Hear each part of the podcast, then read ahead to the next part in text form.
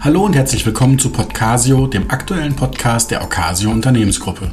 Mein Name ist Christoph Hau und in diesem Podcast gebe ich Ihnen aktuelle Informationen zu wichtigen Geschehnissen an den Kapitalmärkten sowie zu aktuellen Themen, die für eine Investmententscheidung von Bedeutung sein können.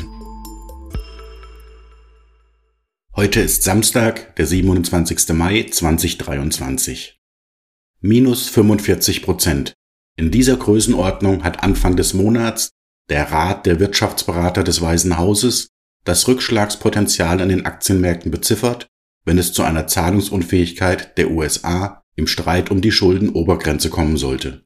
Verbunden mit dem Sturz der USA in eine tiefe Rezession, die Millionen von Arbeitnehmern ihren Job kosten könnte. Ist das tatsächlich ein realistisches Szenario? Und wie müssen Anleger auf dieses Szenario reagieren? Zunächst einmal ist der Streit um die Schuldenobergrenze in den USA nichts Neues. Dieser hat zum Beispiel vor vier Jahren unter der Trump-Administration dazu geführt, dass einzelne Bundesstaaten in den USA als Zwischenwährung Schuldscheine ausgegeben haben. Meist kam es dabei zu rechtzeitigen Einigungen, allerdings führten die Streitigkeiten in den Jahren 2011 und 2013 damals zum ersten Mal zu einer Herabstufung der Kreditwürdigkeit der USA. Seit 1980 sind die Schulden der USA kontinuierlich angestiegen und zwischen dem Zweiten Weltkrieg und heute wurde die Schuldengrenze unabhängig von den politischen Mehrheitsverhältnissen bereits mehr als 60 Mal erhöht. Die aktuelle Schuldenobergrenze liegt bei 31,4 Billionen US-Dollar und dürfte im Verlauf der ersten beiden Juniwochen, ein genaues Datum liegt nicht vor, erreicht werden. Es ist nun Aufgabe des Kongress in den USA, eine Erhöhung dieser Grenze zu beschließen, ansonsten droht den USA die Zahlungsunfähigkeit. Der Staat müsste Mitarbeiter entlassen, Aufträge stornieren und die größte Volkswirtschaft der Welt könnte ihre Kredite nicht mehr bedienen. Die Preise für Kreditausfallversicherungen der USA zeigen, dass derzeit dieses Zahlungsausfallrisiko höher bewertet wird als in früheren vergleichbaren Situationen, allerdings haben sich die Preise von ihren Höchstständen bereits schon wieder entfernt. Lassen Sie uns zunächst einen eher politischen Blick auf das aktuelle Ringen zwischen Demokraten und Republikanern in den USA werfen. Inhaltlich geht es den Republikanern dabei darum, die Ausgabenprogramme der Regierung Biden zu beschneiden. Hierzu gehört zum Beispiel der Inflation Reduction Act, einem Prestigeobjekt des aktuellen Präsidenten. Die Demokraten scheinen auf der einen Seite grundsätzlich zu Kompromissen bereit, knüpfen dies aber an die Bedingung von Steuererhöhungen. Die roten Linien sind also gezogen, der Wahlkampf für die Präsidentschaftswahl 2024 ist eröffnet. Ich möchte nun drei unterschiedliche politische Szenarien ansprechen und danach deren Auswirkungen auf die Kapitalmärkte beleuchten. Im ersten Szenario kommt es zu einer Einigung über die Schuldenobergrenze. Im Senat haben die Demokraten derzeit eine knappe Mehrheit. Im Repräsentantenhaus haben die Republikaner die Mehrheit. Und es gibt am rechten Rand der Republikaner einige Hardliner, die kein Interesse an einem Kompromiss mit der Regierung Biden haben. Dementsprechend hat McCarthy, der republikanische Sprecher des Repräsentantenhauses, nur einen geringen Handlungsspielraum. Und vermutlich müssen einige der demokratischen Abgeordneten sogar mit den Republikanern stimmen, um eine Einigung zu erzielen. Möglich ist auch, dass man sich zunächst temporär einigt, um sich Zeit zu erkaufen und weiter zu verhandeln.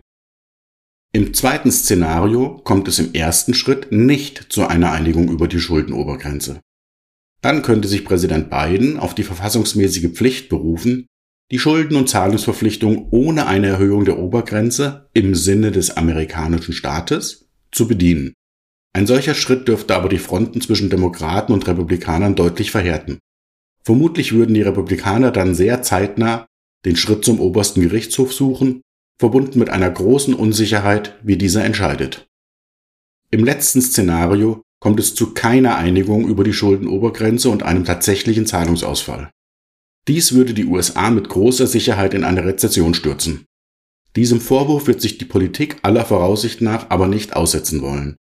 Deshalb bewerten die Marktteilnehmer dieses Szenario trotz aller Widrigkeiten nur mit einer geringen Eintrittswahrscheinlichkeit. Wie würden sich diese Szenarien nun auf die Kapitalmärkte auswirken? Im Einigungsszenario würden die Märkte getreu des Mottos politische Börsen haben kurze Beine wohl recht schnell zum Business as usual übergehen was übrigens ja im Hinblick auf Rezessionsgefahren, Inflation und mögliche Finanzmarktkrisen derzeit gerade schwierig genug ist. Das zweite Szenario ist mit großen Unsicherheiten verbunden. Und Unsicherheiten führen an den Kapitalmärkten meist zu stark schwankenden Kursbewegungen. Das wäre also ein eher ungemütliches Szenario. Kommt es wie im dritten Szenario beschrieben zu einem Zahlungsausfall der USA, so dürfte dies starke Kursrückgänge an den Kapitalmärkten nach sich ziehen. Die getroffenen Aussagen dürften dabei sowohl auf die USA als auch auf Europa zutreffen. Auffällig ist trotz aller Diskussionen um die Schuldenobergrenze derzeit die Stärke des US-Dollar. Dieser wird aktuell wieder seinem Ruf als Fluchtwährung im Krisenfall gerecht. Als langfristige Investoren kann man derartige Unsicherheiten wie in der aktuellen Situation immer aussitzen. Dies gilt ganz besonders für die Anlageklasse der Aktien. Betrachtet man derzeit aber zusätzlich die genannten Belastungsfaktoren, verbunden mit der Tatsache, dass in diesem Jahr der überraschende Anstieg der amerikanischen Aktien nur von extrem wenigen großen Technologienwerten getragen wird, so ist ein mögliches Aufatmen der Kapitalmärkte bei einer Einigung über die Schuldenobergrenze möglicherweise ein guter Moment, um über eine Risikoreduzierung in diesem Anlagesegment nachzudenken. Gegebenenfalls sogar über einen Assetklassenwechsel hinzu mit den Aktienmärkten gering korrelierten, aussichtsreichen Sachwertinvestments. Ich freue mich, wenn Sie den Podcast weiterempfehlen. Schauen Sie auch gerne auf unserer Homepage oder auf LinkedIn nach unseren aktuellen Veranstaltungen. Hier vertiefen wir die angesprochenen Themen noch mit konkreten Investmentvorschlägen. Herzlichen Dank für Ihr Interesse. Bis zum nächsten Podcast bei Podcasio. Ihr Christoph Hau.